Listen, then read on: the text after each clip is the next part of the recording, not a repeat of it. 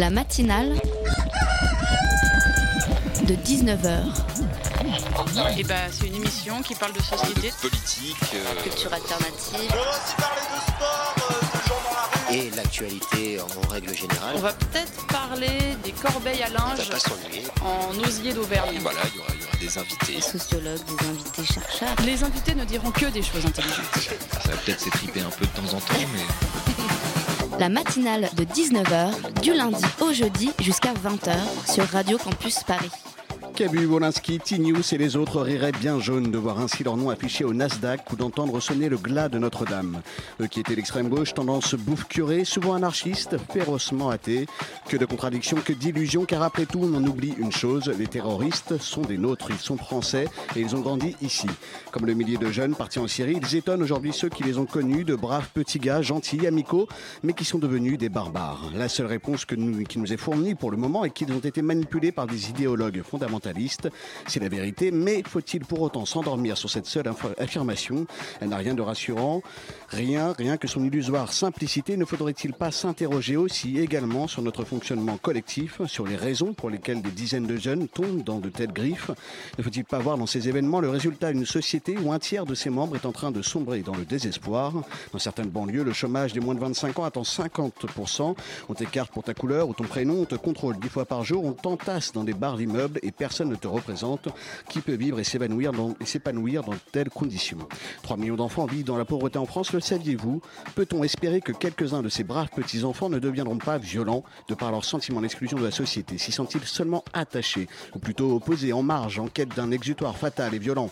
Frappé par une vague d'attentats, la France va devoir relever un défi immense, lutter contre le terrorisme en garantissant l'unité de la République et les libertés publiques. Certains à droite demandent déjà un renforcement de la législation contre le terrorisme, une sorte de Patriot À la française.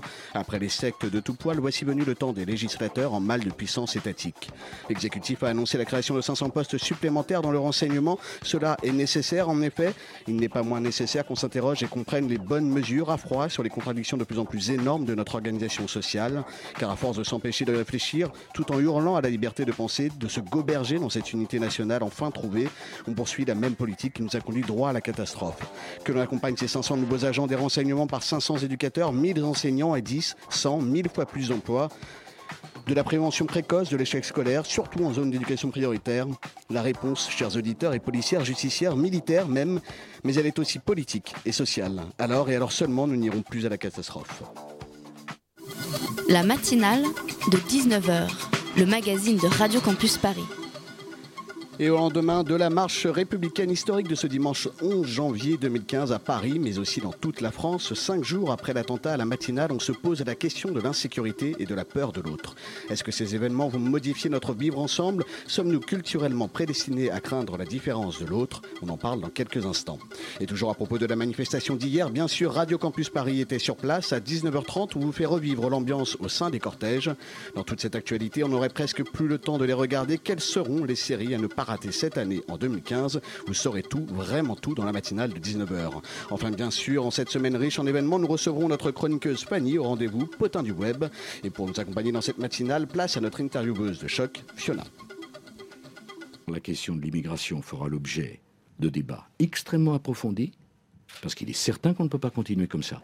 L'immigration n'est pas liée au terrorisme, comprenez-moi, mais complique les choses. Pourquoi? Parce que cette immigration qu'on a tant de mal à juguler crée la difficulté de l'intégration, la difficulté de l'intégration crée le communautarisme, et à l'intérieur du communautarisme peuvent se glisser des individus comme ceux que nous avons vus. Laurent Bouvet, bonsoir. On vient Bonsoir. de l'entendre. Bonsoir. C'était Nicolas Sarkozy hein, ce matin au micro de RTL, l'ex-président de la République, se, euh, se prononçait, euh, s'exprimait sur les derniers événements que la France a connus dernièrement. Alors tout d'abord, est-ce qu'on peut avoir une première réaction suite à la mobilisation historique hein, qu'on a pu voir hier et aussi à ces propos qu'on a entendus ce matin? Pour vous, c'est une des traductions de ce phénomène d'insécurité culturelle dont vous parlez d'ailleurs dans votre livre? Alors, euh, la mobilisation d'abord hier euh, était euh, une mobilisation euh, euh, historique, enfin tout, tout ce qu'on a vu. Je crois Mhm. que tout le monde a, a, a compris qu'il se passait quelque chose. Un million et demi de personnes à Paris, oui, presque et- 4 millions en et, France. et au-delà même, euh, parce que bon, il y a tous ceux qui ont qui sont pas venus, qui n'ont pas pu venir, qui auraient bien aimé, etc. Mais Mm. au-delà, c'est sans doute, enfin, on peut le dire comme ça. Moi, j'ai je vois les choses de cette manière. C'est la, la première fois, au moins depuis la libération, hein, donc depuis 44, la libération de Paris, août 44, qu'il y a une manifestation, un rassemblement qui n'est pas revendicatif ou euh, de réaction d'une partie ou de l'autre du corps euh, politique. C'est-à-dire que là, tout le monde y était, y compris certainement des gens du Front National, de l'extrême droite, tout le monde était là. Il n'y avait d'ailleurs aucun slogan. Il n'y avait aucun aucune, euh, slogan. pancarte. Aucune Il y banderole avait- il y a- politique, il y a eu- aucun drapeau. Ce qui est absolument extraordinaire, enfin, aucun incident, c'est-à-dire qu'il n'y a même pas eu une altercation, euh, je sais pas, des gens qui ont bu, euh, qui, qui ont commencé à Mm. rien du tout, donc c'était euh, on- tout le monde, enfin ceux qui ont participé, moi j'étais évidemment dans le, dans le cortège, enfin dans un des multiples cortèges euh, perdus et qui n'avançaient pas, euh, ça se passait, enfin tout se passait bien, donc c'était assez exceptionnel. Il y avait des- même des voitures qui n'étaient pas bloquées, qui arrivaient dans le cortège, Mm. qui passaient, enfin tout, tout ça. Bon, c'est quand même un moment quand on a fait des manifestations, euh, moi j'en ai fait un certain nombre. Moi j'ai commencé à manifester quand j'étais euh, euh, tout début de mes études supérieures en 86, hein, dans les mouvements contre euh, la réforme de Vaquet à l'époque sur l'enseignement supérieur, là où il y avait eu la mort de Malik Oussekine. Et depuis j'ai fait beaucoup de manifestations évidemment. Et euh, c'est la première fois que je vois effectivement autant de monde et que ça se passe aussi bien. Bon, Mm. Donc c'est quelque chose de tout à fait exceptionnel. La deuxième chose, c'est que c'est une réaction à des événements eux-mêmes exceptionnels. Bon, je crois que tout le monde a aussi euh, ça en tête. Et euh, ce, alors, je dirais que c'est pas un consensus. Je dirais que c'est plus une une démonstration parce que euh, à la limite tout le monde pouvait manifester avec son interprétation et ses idées. Ça n'empêchait pas de venir manifester. Mhm. Et c'est ça qui est quand même euh, assez intéressant, c'est-à-dire que on est on est au- au-delà de la politique, euh, on est euh, au-dessus dans une autre dimension. Dès aujourd'hui, propos de Nicolas Sarkozy ce matin, d'autres propos, on revient dans la dimension, je dirais, de la vie normale, non pas dans un sens péjoratif, parce qu'on ne peut pas faire durer un moment, et je dirais peut-être heureusement, Mm. comme celui qu'on vient de vivre dans les jours derniers, parce qu'il y a le côté tragique, il y a le côté euh, formidable de la manifestation. Enfin, c'est difficile de maintenir comme ça un état de, de, de consensus, et à la limite, je ne pense pas que ça soit bon. Parce Pourquoi? que un des, un, un des points euh, que je soulève dans, dans mon livre, c'est Insécurité culturelle. euh, et- et la nécessité précisément pour lutter contre l'insécurité culturelle que Mhm. je que j'essaye de, de démontrer. Alors je, je- j'essaye de montrer, disons, ou de démontrer ce que c'est, de voir euh, comment elle se manifeste, etc. Et puis dans la conclusion, de dire, parce qu'on dit tout souvent, les universitaires n'apportent jamais de réponse et posent souvent des questions, bonnes ou mauvaises, mais en tout cas, ils n'apportent pas de réponse. Bon, moi, j'essaye dans la conclusion de, comme euh, citoyen engagé, en quelque sorte, comme intellectuel public, de- de- d'apporter des pistes, de donner quelques, quelques pistes pour lutter contre l'insécurité culturelle. Or, un des enjeux, c'est que depuis 30 ans, et ça a beaucoup à voir avec ce qui se passe en ce moment, comme si on était quand même au bout, dans le dur de quelque chose qui, depuis 30 ans, n'a pas été réellement euh, pris en considération, n'a pas été débattu démocratiquement, c'est-à-dire, effectivement, la question euh, de l'intégration, la question de la place de la religion. Alors évidemment l'islam, enfin il n'y a pas que l'islam, on a vu que par rapport euh, au judaïsme, ça posait question. On a vu que le mariage pour tous posait aussi des questions sur le modèle familial, etc., par rapport à la tradition catholique, la tradition euh, dominante, majoritaire, au moins culturellement Mhm. euh, dans le pays, même s'il y a moins évidemment de gens qui vont euh, aujourd'hui à la messe chez les catholiques qu'avant. Mais donc il y a euh, le problème donc, de la laïcité, de la place de la religion dans l'espace public, les questions de l'intégration qui dépassent la question musulmane. D'ailleurs, à souligner qu'on se pose la question de l'islam en relation avec l'intégration, voire comme le fait Nicolas Sarkozy avec l'immigration, que Mhm. depuis finalement pas si longtemps. Depuis Avant, combien de temps à peu près? Combien d'années? Alors là, c'est difficile à, à dater précisément, mais il y a encore, et ça a à voir aussi avec l'évolution depuis le début des années 2000, le 11 septembre, la radicalisation du terrorisme, l'islamisme dans le monde, etc. Mais avant, il y a encore 15 ans, par exemple le Front National, quand euh, on parlait du Front National, qu'on manifestait contre le Front National, je me souviens de ça, c'était pas... le Front National, il disait pas les musulmans. Jamais il parlait de ça. Il disait les Arabes l'immigration maghrébine. Enfin, il y avait des. Mais le- et ça, c'est un point, puisque vous, vous parlez gentiment de mon livre, je, Dans le chapitre je 2 le dis, je- euh, j'en parle dans mon livre, là, le passage de l'arabe au musulman comme euh, figure de la désignation par l'extrême droite notamment de, de, de- de celui qui ne peut pas s'intégrer, Mhm. c'est quelque chose de très intéressant parce qu'on passe à la religion. Alors il y a le contexte mondial évidemment, bon, ce qui se passe euh, bon, dans le monde, mais c'est aussi ce contexte mondial, ce que certains ont appelé euh, euh, avec Samuel Huntington le choc des civilisations qui se retrouve à nos portes, chez nous, en plein chez nous. En même temps, cette Hein. immigration, elle date pas d'il y a 15 Alors ans. voilà, et donc c'est ça le, le point, c'est-à-dire que euh, on est passé donc de la figure, disons, de l'arabe ou du maghrébin euh, euh, au musulman, mais les questions d'immigration et d'intégration, et je, je distingue les deux parce qu'aujourd'hui, et c'est là où je crois que le, le- le président Sarkozy euh, fait quand même des amalgames, euh, il faut aujourd'hui insister sur la question de l'intégration, car ce qui marche pas, c'est surtout l'intégration de gens qui sont français. Les terroristes qu'on a vus là à l'œuvre sont des Français. Mhm. Donc il faut euh, bien serrer les problèmes, essayer de bien euh, voir quels sont les enjeux et ouvrir, ouvrir le débat sans aucune limite, sans aucun tabou.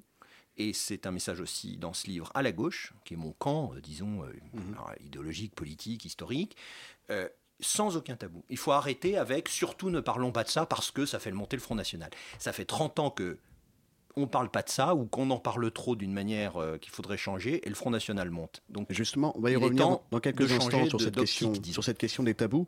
Pour vous, aujourd'hui, cette peur de l'affrontement entre les différentes communautés, entre les différentes cultures, elle existe? Elle est concrète? Écoutez, moi euh, je suis à la fois euh, On l'a vu d'ailleurs depuis mercredi, hein, on compte ouais. déjà une cinquantaine d'actes islamophobes, Voilà, selon alors, le Conseil il conseil a- du culte musulman, sur tout le territoire. Exactement. Et puis, puis il y en avait avant, il y a des actes antisémites, il, y a, il y a beaucoup de choses.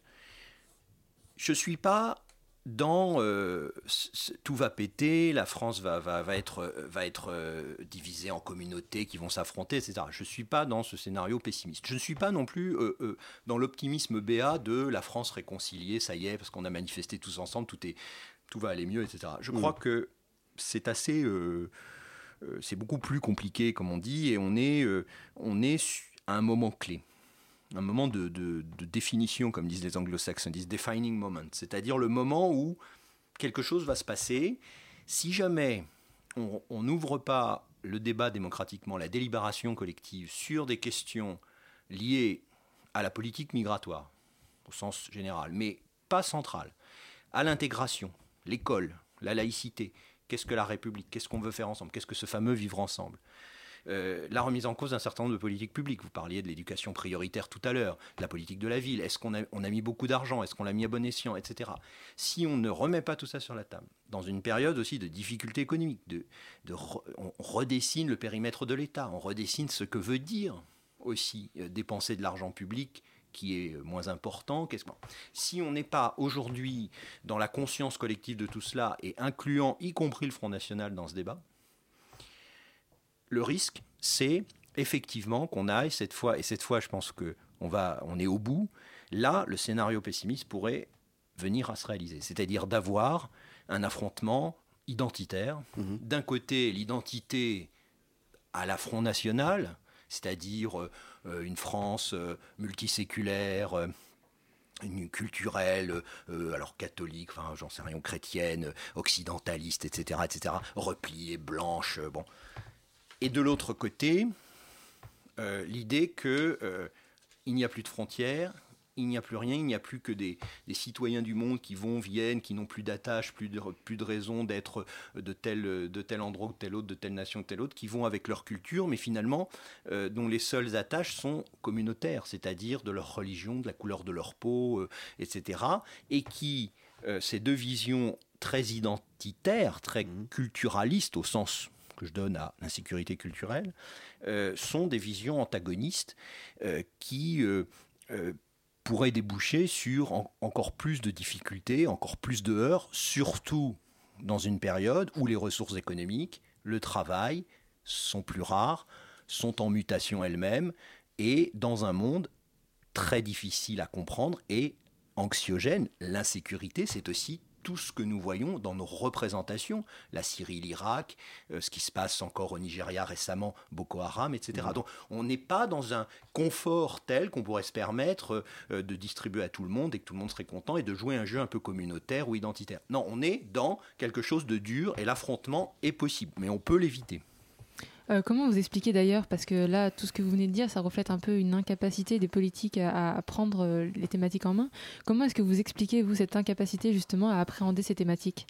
C'est dû à quoi? Alors, il y a une responsabilité collective hein, euh, depuis, disons, une trentaine d'années pour faire vite. Pourquoi 30 ans? Je le dis juste, je n'ai pas dit tout à l'heure, parce que au tournant des années 70-80, et ça c'est d'ailleurs le moment où la gauche est arrivée au pouvoir. Alors, euh, est-ce que c'est une conséquence, une concomitance? Je, ne me lance pas là-dessus, mais c'est le moment où on a commencé à avoir une deuxième génération euh, de l'immigration, issue de l'immigration. C'était plus la première génération qui est arrivée pour travailler en France, c'était déjà les enfants de cette génération avec des problématiques vis à -vis de l'intégration différentes. C'est-à-dire que c'est des gens qui devenaient français et qui, étaient français, qui étaient chez eux, et avec euh, tout le problème qui restait du souvenir de la guerre d'Algérie, etc. Donc, mm. bon. Donc ça a commencé il y a une trentaine d'années. Tout le monde est responsable de ce qui s'est passé. C'est-à-dire la droite et la gauche politiquement, et vous dites les responsables politiques, mais je dirais aussi de manière générale les citoyens, les associations, les syndicats, la société civile, mm. nous tous, les intellectuels. Il y a une responsabilité collective. Non pas que tout le monde est allé forcément dans le même sens, il y a eu des débats, etc. Mais on a quand même, je dirais ça très vite, hein, mis euh, la poussière sous le tapis pour satisfaire un certain nombre d'intérêts politiques. Alors ça a été Mitterrand, SOS Racisme, avec les jeunes beurs pour permettre de compenser la perte euh, politique sur les catégories populaires qui décrochaient du fait de la politique économique à mhm. partir des années 80, hein, du mouvement de libéralisation, euh, la gauche qui, euh, qui, a, qui, a, disons, abandonné son côté changer la vie, changer la société. Bon, on, a bien vu qu'il y avait, et le vote Mitterrand en 88, moi c'est la première fois que j'ai voté au présidentiel, c'était une mobilisation très forte des banlieues des, quartiers, comme on commençait à dire à l'époque, etc.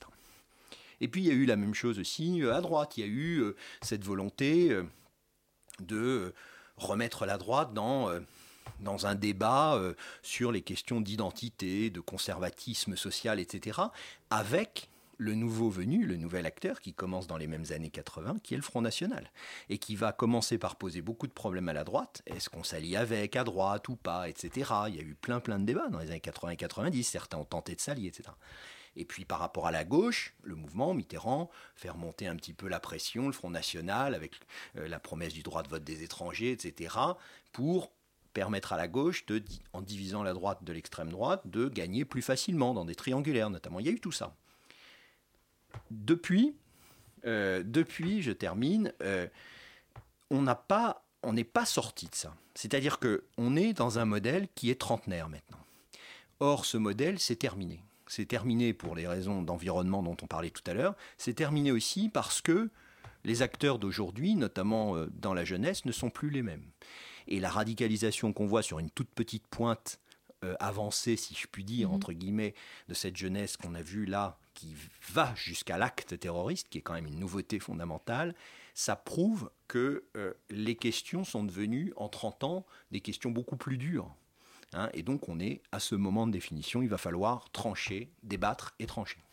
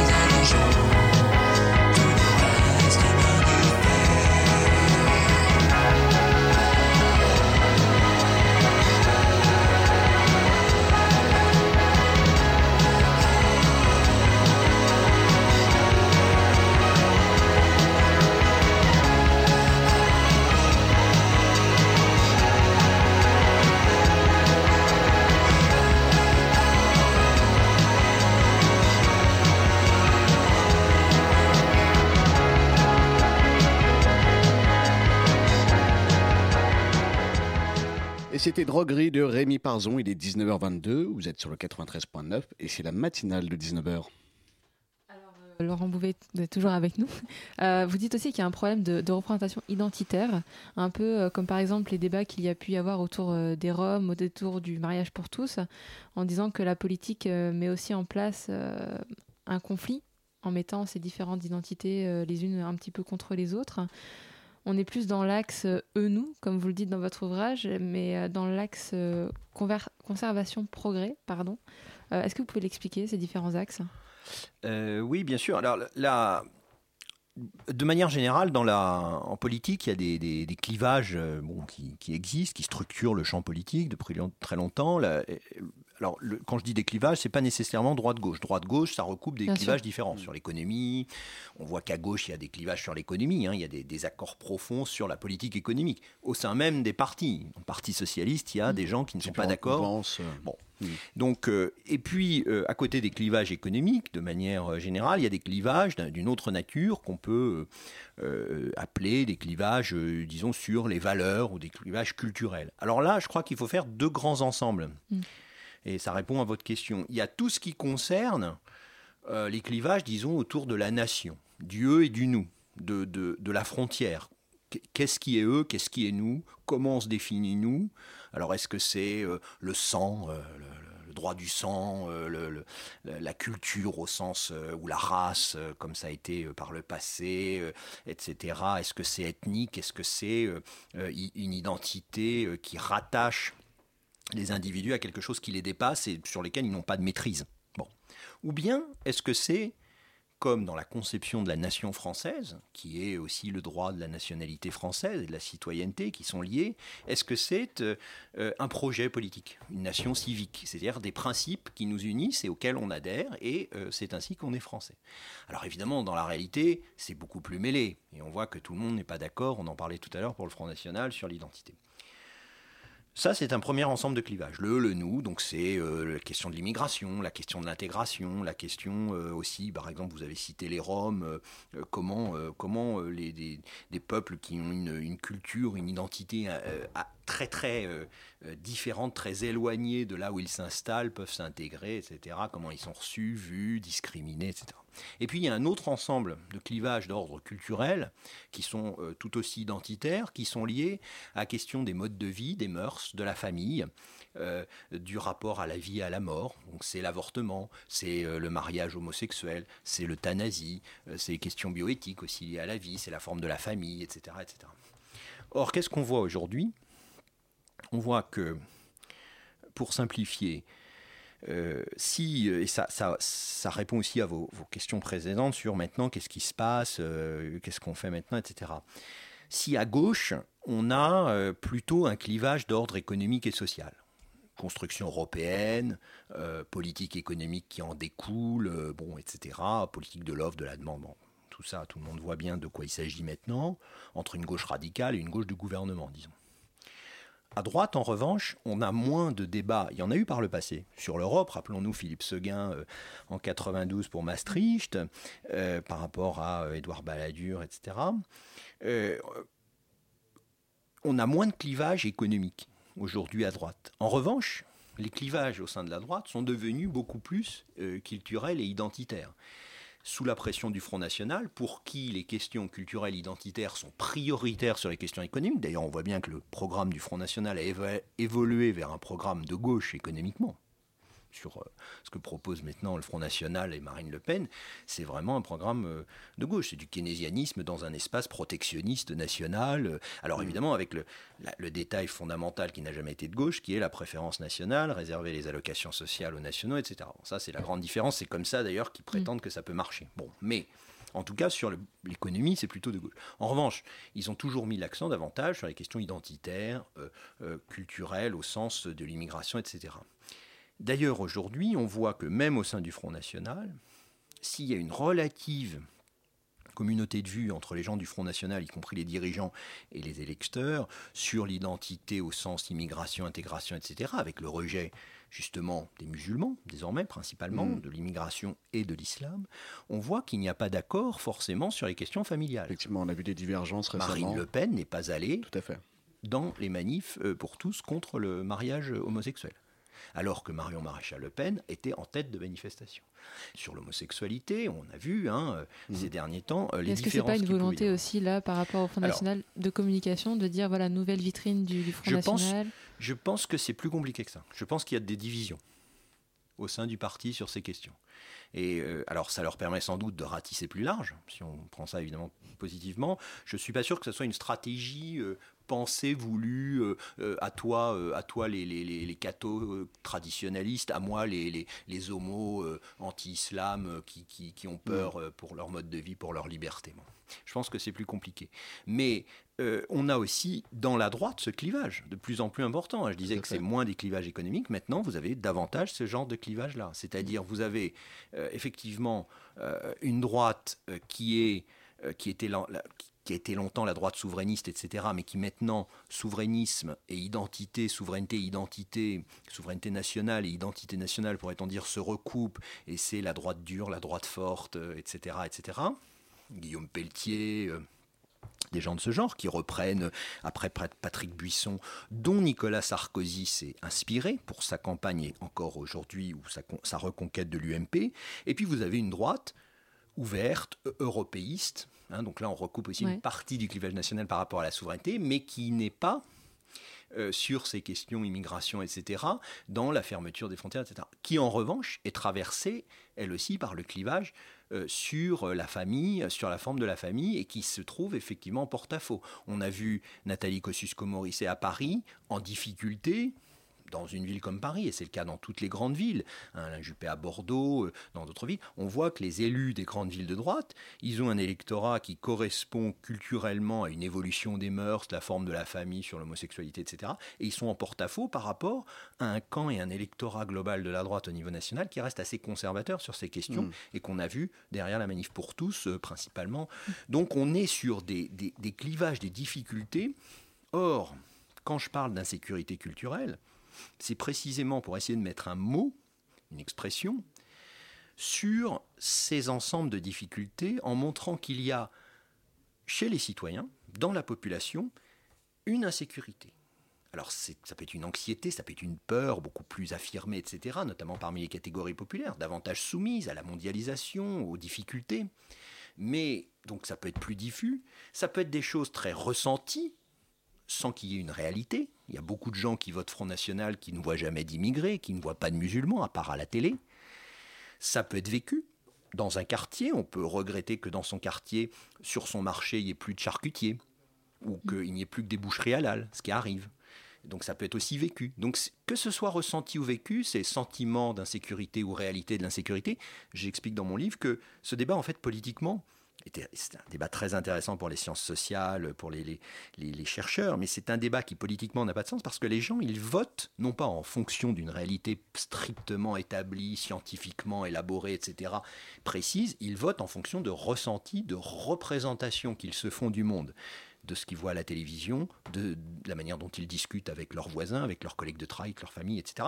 Et donc, peu importe que ça soit faux, Mm. ils votent d'une certaine manière. Or, le vote Front National, on peut dire, mais ces gens ne comprennent rien, votent Marine Le Pen, mais ne- n'ont pas de raison de le faire. Ça n'est pas un argument politique. Et je crois que c'est un problème aussi dans l'argumentation, dans le débat politique, notamment à gauche, de toujours considérer ceux qui votent pour le Front National comme des gens qui n'ont rien compris au minimum, qui sont finalement des gros racistes, etc. au. C'est-à-dire qu'il y aurait un tabou au niveau de Bah, ces enjeux-là? Bien sûr, parce que, et moi je l'ai vécu hein, Mhm. sur le thème de l'insécurité culturelle. Avant de faire ce livre, c'est aussi une des motivations qui m'a conduit à faire ce livre, c'est-à-dire que le peu de fois où j'ai commencé à émettre cette hypothèse, etc., je me suis fait vraiment euh, euh, très fortement euh, critiquer en disant mais parler de l'insécurité culturelle, c'est le faire le jeu du Front National. Alors qu'au contraire, c'est mettre sur la table un certain nombre de problèmes, ouvrir les yeux et dire maintenant, il faut faire autrement pour réussir à sortir des faux débats, euh, des, euh, des impasses dans lesquelles on se trouve. Et il me semble que des événements comme ceux qui viennent d'avoir lieu confirment plutôt que l'impasse là est tragique. C'est-à-dire qu'on n'est plus seulement dans euh, des débats euh, Tariq Ramadan, Alain Finkielkraut. On est dans une impasse tragique. Voilà, donc je pense qu'il faut faire autrement. Le livre que j'ai fait, c'est pour essayer d'y contribuer. Eh bien, ce sera malheureusement le mot de la fin. Merci à vous, Laurent Merci. Beauvais. hein. Merci d'être venu sur notre plateau, d'avoir répondu à notre invitation. On rappelle que ce livre, donc l'insécurité culturelle, est aux éditions Fayard. Euh, on espère que euh, vous pourrez le lire très rapidement. Merci beaucoup.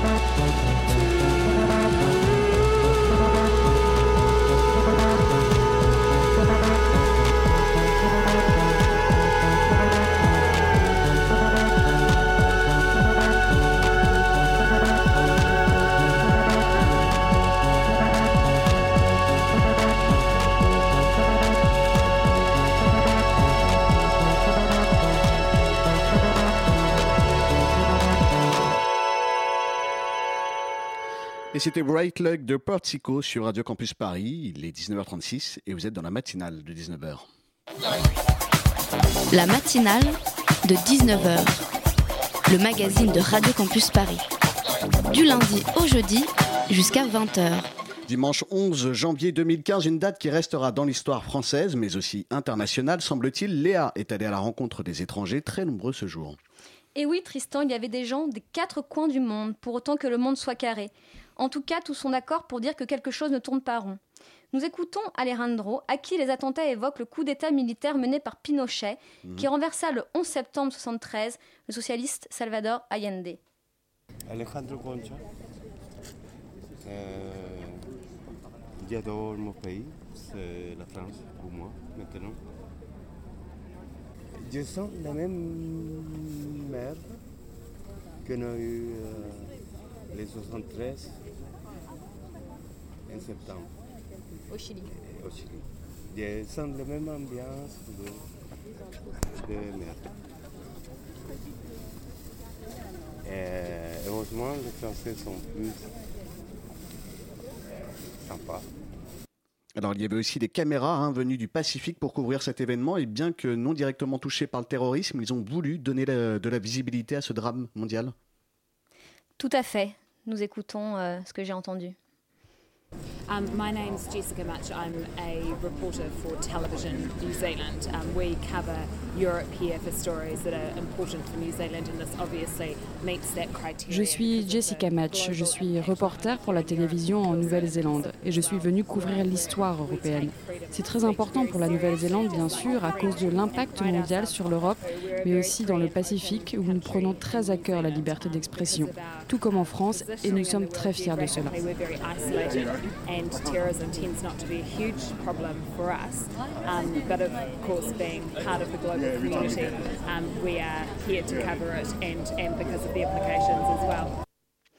J'ai aussi rencontré une étudiante qui a voulu affirmer son soutien à la France et rappeler que la lutte contre le terrorisme est une préoccupation internationale.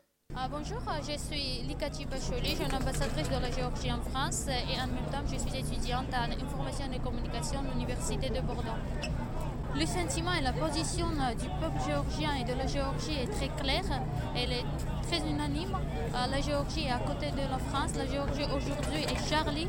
Nous en Géorgie, euh, on a manifesté ces actes terroristes, ces actes horribles inacceptables pour tout le monde, pour tout le monde, euh, pour la communauté internationale. On est euh, avec la communauté internationale euh, à côté de la France pour dire non au terrorisme, non aux actes terroristes, pour défendre le droit universel de la liberté d'expression et liberté de dire c'est ce qu'on pense et c'est ce qu'on veut exprimer. Un journaliste reporter danois a aussi souligné l'importance de couvrir cet événement. Il m'a rappelé que dès 2005, son pays avait été attaqué suite à des caricatures de Mahomet, qui avaient d'ailleurs été reprises par Charlie Hebdo, ce qui avait mené un procès contre le journal en 2008, relaté dans le documentaire C'est dur d'être aimé par les cons.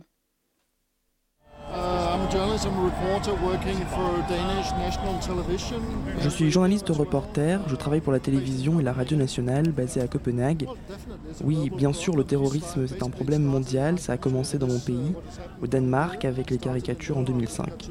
Donc le phénomène d'aujourd'hui, ce n'est pas une surprise pour moi, c'est terrible, tragique, horrible, mais ça ne me surprend pas, on l'a vu, et on s'attend à la même chose dans mon pays pour le futur. On parle de grands principes, de principes très importants, donc on se doit de couvrir cet événement. La France n'est pas la seule, ça arrive ici, mais c'est arrivé à l'Angleterre et à l'Espagne, et il semblerait que ce ne soit pas fini. C'est donc très important que nous réaffirmions ces principes.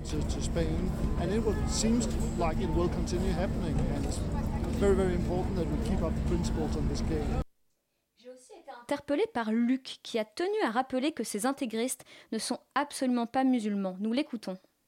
Hi, this is Lutfur Rahman Babu uh, from the Bangladesh. I'm also the, the Muslim. I want to say all the people, Islam means the Je suis Luc, je viens du Bangladesh et je suis musulman. Je veux dire à tout le monde que l'islam, c'est la paix et que la religion ne supporte en aucun cas les terroristes et le terrorisme. Je veux transmettre le message à tous que nous sommes contre les terroristes. L'islam n'a jamais dit de tuer des personnes innocentes en France ou ailleurs dans le monde. Nous sommes totalement contre le terrorisme et nous regardons ces millions de personnes qui réaffirment la liberté et disent « Je suis Charlie, nous sommes Charlie », ainsi que toutes ces personnes en France. Je veux dire de la part du Bangladesh, n'ayez pas peur, les terroristes ne pourront rien faire dans le monde. we are the all the people with the France government, the France people, and I want to say also on behalf of Bangladeshi, on behalf of Bangladesh, we're with you. Don't worry, don't be afraid. Terrorism, terrorists never do anything in the world. Certaines de ces caricatures auraient très certainement été censurées dans beaucoup de ces pays, mais tout le monde est unanime. La liberté d'expression et la liberté d'opinion sont à la base de la démocratie. Un bon début, il me semble.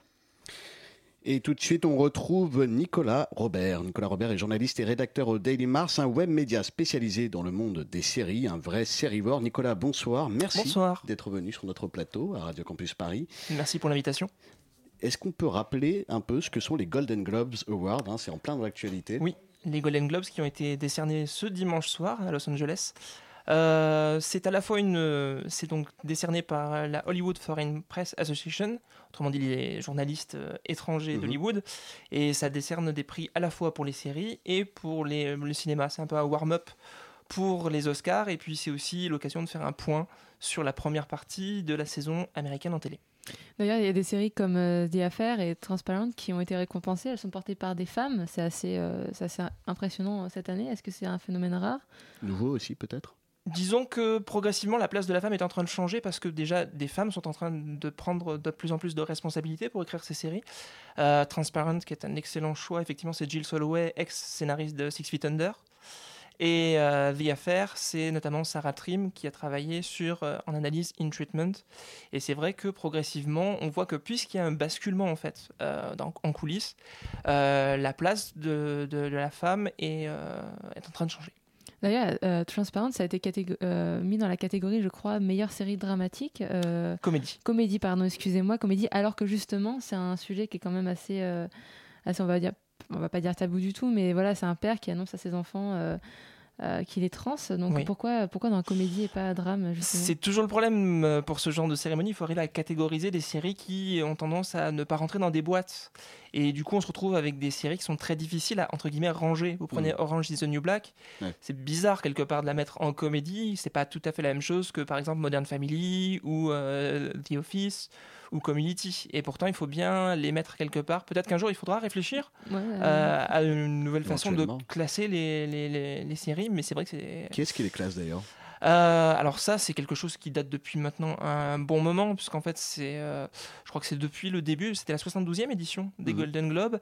Là, on voit que progressivement, euh, les catégories de séries, le nom des catégories a tendance à changer, parce que là, vous aviez meilleure euh, comédie musicale, ou comédie, ou mini-série, ou téléfilm. À certains moments, on sentait que ça devenait Ça difficile de ranger tout le monde, donc euh, c'était, il y en a un peu plus, je vous le mets quand même, quoi. Les lauréats de cette édition des Golden Globes, c'était ceux qui étaient attendus déjà? Oui, déjà, euh, on peut dire que c'est un très beau parce qu'il montre euh, la réalité de, de, de l'univers de la télé américaine aujourd'hui. C'est-à-dire que on a les grandes chaînes, on a les chaînes du câble, et puis on a aussi maintenant les plateformes de téléchargement Amazon, Netflix, et on voit que la, la richesse du, du- du paysage est particulièrement grande aujourd'hui. Elles sont en train de prendre le dessus, justement, euh, ces, ces plateformes comme Netflix. C'est beaucoup plus compliqué que ça, c'est-à-dire que les grandes chaînes restent une force de frappe publicitaire particulièrement forte, euh, mais qu'aujourd'hui on est vraiment dans une logique un peu comme avec le web, euh, plus globalement de euh, comment dire, de qualification de, de la cible. On cherche plutôt des niches, un public plus précis, pour euh, justement lui proposer un contenu plus euh, qui lui correspond plus précisément. Alors, on commence juste l'année 2015. Est-ce qu'on peut parler un petit peu du top 3 des séries à suivre euh, Le top 2015 3, euh, c'est une année, on va dire, où il y a vraiment un choix justement super large pour aller dans le sens de ce qu'on disait tout à l'heure. Parce que autant l'année dernière, vous aviez True Detective qui s'imposait comme l'événement euh, majeur, euh, la, la série qu'il ne fallait absolument pas louper, autant là, on voit que l'éventail est super large et euh, il y en a un peu pour tous les goûts, que ce soit Better Call Saul, le spin-off, la série dérivée de Breaking Bad qui arrivera au mois de février sur AMC, que ce soit euh, pour les chaînes plus classiques une, une comédie musicale comme Galavant, c'est quand même assez original. La comédie musicale à la télé, c'est un peu euh, le truc casse-gueule. Bah, D'ailleurs, justement, tu nous parlais de la série Galavant. On a un petit extrait, on va vous le faire écouter tout de suite.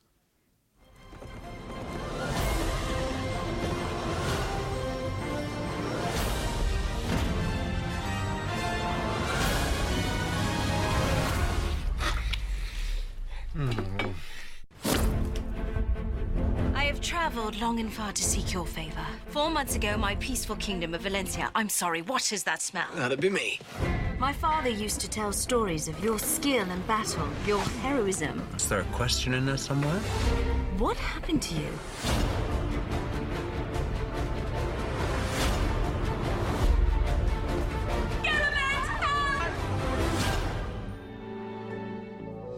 I want to shoot him with the crossbow. I want to stab him in the eye. I want to liberate his head from his neck and then pump the bloody wreck sky high. Sorry, I got distracted. I just know Caliban's going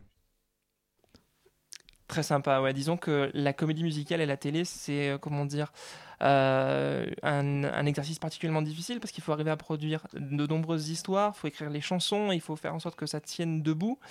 Euh, de nombreuses séries ont plus ou moins essayé de s'aventurer sur ce, ch- sur ce chemin-là, que ce Mm. soit Smash avec Steven Spielberg, Ouais. Glee qui euh, est un peu sous respirateur artificiel aujourd'hui, il faut bien dire les choses.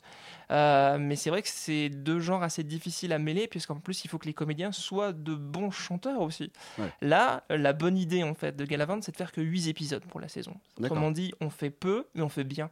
Il n'y a qu'une seule saison de prévue ou ça va être. A priori, ben, c'est comme d'habitude, c'est-à-dire que après, si ça marche bien, il y aura une commande d'une saison 2, 3, etc. C'est pas mal à la mode, hein, ces mini-séries, ouais. justement, avec seulement 6-7 épisodes. On est en train de revoir justement, l'Amérique est en train de revoir sa façon de produire des séries, c'est-à-dire qu'avant on avait euh, septembre la rentrée, 22 épisodes, euh, janvier, février, 13 épisodes. Là maintenant le calendrier est en train de complètement exploser. Pourquoi? Parce que bah, justement il y a plein d'acteurs qui arrivent sur le marché, que ce soit les chaînes du câble, que ce soit les plateformes de téléchargement et de streaming, plutôt de plateformes de streaming d'ailleurs, euh, qui font que euh, maintenant il faut créer l'événement tout le temps, partout. Et du coup par contre la limite de ça, c'est que bah, vous avez de moins en moins de temps pour imposer un, un projet qui, euh, qui, qui a du potentiel. Et les séries françaises dans tout ça? et ben les séries françaises, elles avancent bien, j'ai envie de dire, euh, parce que euh, bah, on n'a toujours pas la force de frappe, on va dire en termes de production, de, du reste de l'Europe, même, même que ce soit l'Angleterre, que ce soit les, euh, les, Scandinaves, etc. Mais on voit que euh, pas plus tard que cette semaine, jeudi, vous avez la nouvelle série d'Arte qui s'appelle Paris, qui est écrite par Virginie Braque, qui euh, promet beaucoup. De toute façon, on va dire que depuis maintenant la rentrée avec Petit Quinquin, Arte a pris l'habitude de produire, de, créer un ton, une autre, identité télévisuelle, ce qui fait du bien, parce que c'est vrai que euh, on avait un peu tendance à partir du principe qu'il fallait plaire à tout le monde, mais finalement, en essayant de faire des choses qui plaisent à tout le monde, on ne touche personne. D'ailleurs, c'est difficile de faire un petit peu, de donner un souffle nouveau à une série. Quelles sont les séries qui en 2015 vont continuer euh, à vraiment proliférer? Euh, les, sé- les séries qui, euh, qui ont bien marché. euh, Ouais, qui ont bien marché auparavant et Qui vont continuer, euh, qu'on attend un petit peu au tournant et qui risquent de bien fonctionner. euh. Ah bah de ce point de vue-là, vous avez Black Sails, la série produite par, euh, par Michael Bay. Avec Malkovich Euh, non, ça c'est Crossbones qui, a Ah. été, euh, qui a été annulé. Black Sails, c'est quoi, alors? 2014 était l'année du pirate, effectivement. Ouais. Mais euh, Black Sails, c'est euh, l'histoire, c'est un peu une sorte de préquel de L'île au trésor euh, de Stevenson.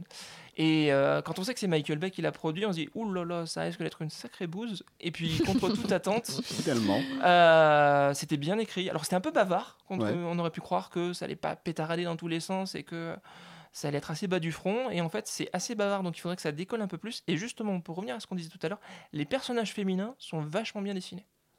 Donc, euh, donc on attend de voir ce que la deuxième saison qui arrive à la fin du mois sur Stars va donner, mais ça vaut le coup d'œil. Et il y a un spin-off aussi qui est très attendu, je crois. Better Call Saul. Eh oui, dont on parlait tout à effectivement. l'heure, effectivement, Vince Gilligan et Peter Gould remettent ça. C'est donc euh, le personnage de Saul Goodman, euh, l'avocat au centre, enfin pas tout à fait au centre, mais euh, juste à côté de Walter White et Jesse Pinkman, euh, Mhm. devient le héros d'une série dont on a dit au début qu'elle serait une comédie de 30 minutes, puis finalement c'est une série de 45 minutes. On a dit que c'était quelque chose de plutôt drôle, puis en fait ce sera quelque chose euh, sensiblement plus proche de Breaking Bad, mais en même temps en mettant quand même Saul Goodman sur le devant de la scène. Euh, ça risque en tout cas d'être euh, une vraie curiosité. En tout cas, la boucle est bouclée. Puisque Ce sera le- pas la série de trop, justement Euh, pour AMC, il y a un vrai problème. C'est-à-dire que AMC, c'est la dernière saison de Mad Men. euh, Breaking Bad vient de s'arrêter. Walking Dead cartonne comme c'est pas permis. Mais euh, au-delà de ça, il y a un petit peu une période euh, délicate. Comme euh, HBO avait dû négocier la fin des Sopranos, la fin de Ouais. Six Feet Under. Euh, alors que justement, il y a de plus en plus de chaînes qui produisent leurs programmes originaux. Donc. euh, je pense pas que ce soit la série de trop. On verra. Il y a deux saisons qui sont commandées, donc euh, on va dire que la chaîne leur fait confiance. Fait surtout confiance à la fanbase qui va surtout répondre au rendez-vous. Euh, et on Parce qu'il y a plusieurs séries déjà qui sont euh, un petit peu essayées euh, ce genre d'exercice à vouloir refaire une série à travers un personnage. Euh, Ouais. Je pense à, à n'est Your pas gagné, Mother, ouais. par exemple, voilà, et euh, c'est pas to- forcément une réussite, quoi. Ouais, non, effectivement, ben, euh, comment dire, on croit qu'il suffit de reprendre les recettes, euh, la recette qui a marché pour que, pour que ça suive. Ben non, la vérité, c'est que c'est beaucoup plus fragile que ça, c'est beaucoup plus fin. Euh, mais, euh, mais a priori, sur- pour Better, Better Call Saul, ça devrait aller. Est-ce qu'il y a quand même une tendance qui va se dégager hein, au niveau de 2015 entre le fantastique, euh, les séries historiques peut-être, policières? Il y a un peu de tout, justement. Il y a pas mal de séries policières qui, qui arrivent. Il y a la suite d'ailleurs de True Detective, hein, on en parlait, oui. c'est le phénomène de l'année. Dont on n'a pas la date. Dont on n'a pas la date. Parce que c'est vrai que la production. On va dire que l'accouchement est un peu compliqué pour Nick, Nick Pizzolatto parce Ouais. que ben, y a une attente, une attente énorme. Il a fallu voir au niveau du casting.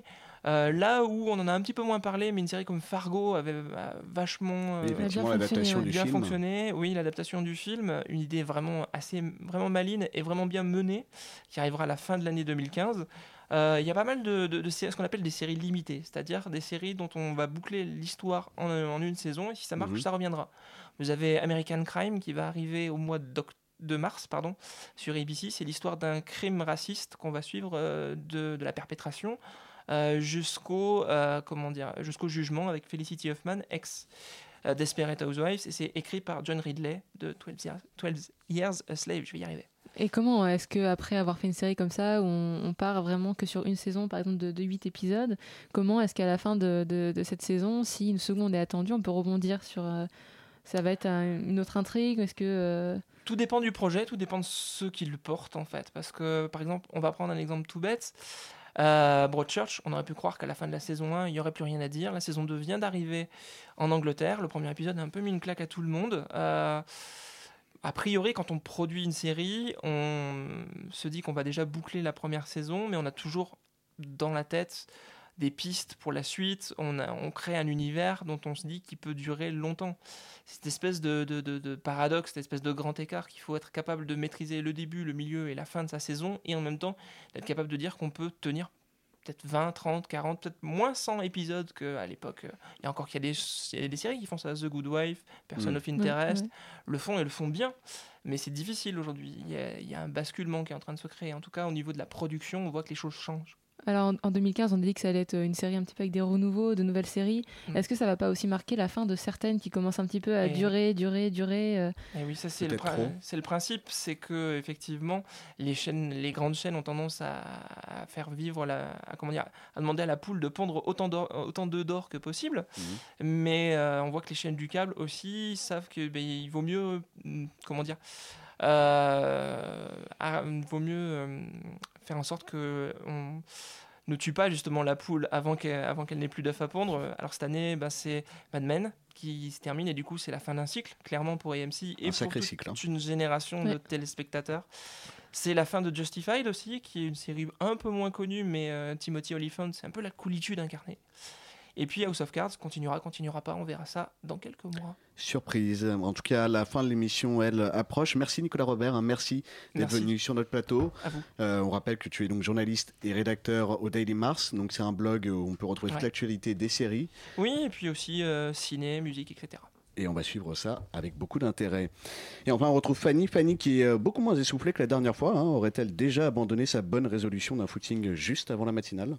Tout à fait, exactement. Écoute, j'ai abandonné au bout de deux jours. Voilà, la dernière fois, j'étais tellement gênée que je me suis dit, faut que j'arrête le sport. voilà, et je me suis remise à la télé et à l'ordinateur. Hein, voilà, ça va pas tarder à se voir bientôt sur mon corps. Eh, micro, tu arrêtes de tomber, s'il te plaît. Bien. déjà à se voir au niveau de tes bras. hein, c'est- De quoi? Bah Je justement. gros ouais, non, peu- non, non, non, non, non. Écoute, écoute, je le prends ultra mal, donc je, je- je vais partir dès maintenant. Bien, peut-être après la chronique. Donc le ce qu'il s'est passé sur le web que vous pourriez replacer lors d'un dîner très très chiant de la semaine, eh ben, malheureusement il n'y en a pas puisque cette semaine vous n'avez pas besoin de moi pour combler les blancs des conversations hein, puisqu'on sait de quoi tout le monde parle. Donc on va revenir sur le, le phénomène Je suis Charlie, mais pas donc, euh, enfin les hommages, mais plutôt le, le- le- le slogan en, en lui-même Je suis Charlie et l'explosion du hashtag Je suis Charlie sur Twitter. Donc tout d'abord, question essentielle de qui, quoi, quand, comment, pourquoi, mais oui donc Ornicard vient ce hashtag. Est-ce que vous le savez? Absolument. oui Oui, Alors, de, oui, de qui oui, s'agit-il? Oui, c'est un publicitaire, je crois, à l'origine. Euh, Un graphiste et journaliste ouais, qui s'appelle. Joachim Roncin, très exactement, qui travaille pour le magazine Stylist, vous savez, le, le magazine un peu dégueulasse qu'on nous force à prendre dans, le- dans le Dans le métro, on nous met dans la gueule, là, personne n'en veut. Et bien voilà, ce, ce monsieur a publié environ euh, une demi-heure après l'attentat de mercredi dernier euh, le, le logo, voilà, je suis Charlie, puisque avec son fils, il lit Où est Charlie? Et donc du coup, ça lui est venu comme ça, et ça l'a un peu dépassé, c'est-à-dire que son logo et son slogan ont été repris absolument partout, plus qu'en France, euh, vraiment, c'est un phénomène international, vous l'avez vu. au niveau des réseaux sociaux, hein, je Bah justement, voilà, c'est ça. Donc c'est l'un des hashtags les plus utilisés de l'histoire l'histoire de, de Twitter. Donc c'est le, le site Twitter Reverb qui nous montre un petit graphique avec des points lumineux où le hashtag a été utilisé. Mhm. C'est absolument incroyable. Allez voir ce site. Il y a des courbes qui montrent le taux d'utilisation du hashtag par minute chaque seconde. Enfin, c'est vraiment passionnant. Et donc du coup, c'est pas exactement le, le hashtag le plus utilisé du monde parce que le, le premier hashtag c'est hashtag Ferguson, voilà, qui, euh, qui était devant puisqu'il a été utilisé 18 millions de fois en 12 jours en août euh, dernier. Et euh, je suis Charlie, on en est pour l'instant qu'à 4 millions. Donc voilà, c'est quand même impressionnant. Par contre, c'est le record du hashtag le plus utilisé en une même minute. Donc c'est- c'est-à-dire que Ah ouais. le soir de l'attentat, euh, ça a été utilisé plus de 6500 fois euh, dans le monde, en même moment, enfin dans la même minute. Le logo, Donc, je crois, qui est, un peu- qui est à présent euh, libre de droit. hein. Voilà, tout à fait. En fait, de- si de tu veux, le, mec a donné ses droits. Il a dit je, je donne mes droits, par contre, je ne veux pas que ça soit euh, utilisé à des fins mercantiles. Donc Mm. après, il n'a pas déposé les droits dessus, donc euh, tant pis pour lui. Il y avait quand même des t-shirts qui se vendent. Donc c'est un petit peu. Enfin voilà, mais en tout cas, il a exprimé sa volonté de dire qu'il n'y avait pas de droit sur son logo, que tout le monde pouvait l'utiliser. Ça a même été repris par le site Charlie Hebdo.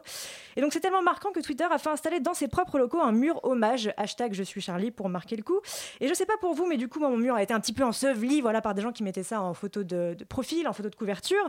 Et pas que. hein, on a été enseveli aussi par les articles euh, sur, euh, à ce sujet-là et qui sont encore, je sais pas si vous avez remarqué, euh, en haut de votre fil d'actu. Mhm. C'est absolument normal, puisque je vous rappelle que l'algorithme de Facebook fait remonter et met en avant les publications euh, qui sont vivantes, enfin qui restent vivantes, qui sont le plus commentées, partagées. Donc même si ça date d'il y a ça. 5 jours. Voilà, donc genre, tu as des vieux trucs tout pétés, tu vois, d'il y a 4 jours, qui sont encore en top 1 Et de ton fil d'actu. c'est il y a pour un ça. problème? Voilà, ouais. donc, donc voilà, donc ça, ça va pas tarder à passer, mais heureusement, il y a des- quand même des petites parodies, des petites pointes d'humour qui ont réussi à se faufiler là-dedans, notamment le Depardieu qui tient Je suis Chablis, hein, ça ne vous aura pas échappé, Ribéry qui tient J'être Charlie, voilà, c'est quand même assez marrant. Magnifique. Et enfin, la perle de Facebook, quand même, ma préférée. Là, c'est pas une, une blague pour le coup, c'est vraiment une fille qui n'a pas fait exprès, Julie, hein, je vais pas citer son famille parce que ça se fait pas, mais elle dit Tout le monde parle de Charlie, mais personne ne parle des 11 autres décédés. Voilà, décédés, écrit avec un D, un C et un D. Dur. Voilà, donc euh, pensez à toi, euh, Julie. Et enfin, le tweet du Gorafi qui était assez mignon, écoutes. qui était assez bien placé. Oui, si tu nous écoutes, bisous, kiss, love. C'est le flash du Gorafi. Donc François Hollande présentera un projet de loi dès lundi prochain au Parlement pour mettre fin à 2015 et passer directement en 2016. Voilà, donc les tendances à suivre euh, au niveau de l'humour, hein, avec, enfin, à ce sujet-là. Aujourd'hui, tout à fait, c'est la vidéo de François Hollande qui se fait chier dessus par un pigeon au moment même où il serre la main aux, aux survivants, si je puis dire, de Charlie Hebdo. Donc on voit Luz, le dessinateur, je sais pas si on dit ça comme ça, Luz, son nom, euh, partir dans un fou rire. C'est pour ça, ce n'est pas déplacé. Et aussi foncez voir le Tumblr je suis nico.tumblr.com qui montre Sarko qui a essayé de se, se glisser comme ça devant la, que la, la marche, vous savez, dans la première ligne avec les présidents hop, euh, de partout. Du coup, il s'est glissé partout. Et là, c'est je suis Nico, c'est Nico qui se glisse absolument partout dans toutes les photos historiques des événements de ces dernières années. Bref, allez voir, hein, faites un peu de travail vous-même. Je vais pas tout vous faire. Merci Fanny pour tous ces bons petits potins. Et j'entends déjà, oui, j'entends pièces détachées qui arrivent, je crois, dans le studio. Pièces détachées, êtes-vous là? Bonsoir, bonsoir à tous. Oula, on vous entend pas très bien. Euh, nous, ce soir, on reçoit le directeur du théâtre des Amandiers à Nanterre. C'est ouais. Il reprend son spectacle de 2008, La mélancolie des dragons, et on en parle tout de suite sur Radio Campus Paris. D'accord. On va suivre ça. Salut!